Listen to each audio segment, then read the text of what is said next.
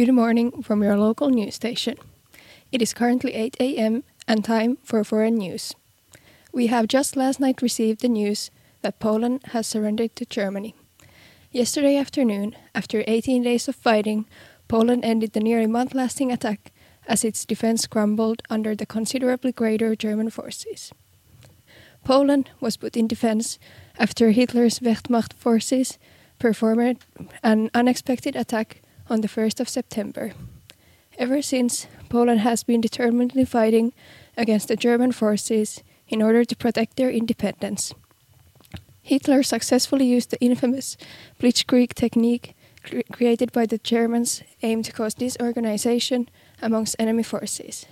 Reportedly, this has been the, their first successful application of this technique. Germany's attack was sudden and completely unexpected. This attack broke the supposedly 10 year lasting non aggression pact that Adolf Hitler had signed with Poland in January of 1934. The pact was formed to prevent the formation of Polish French military alliances. Germans have stated that Poland has been secretly planning an attack to Germany with France and Great Britain. However, these statements have yet to be verified. The effects of this invasion have not stayed just within these two countries. On the 2nd of September, Britain stated that a war would be declared if Germany would not retreat. This started the still ongoing war between Germany and Britain with its ally France.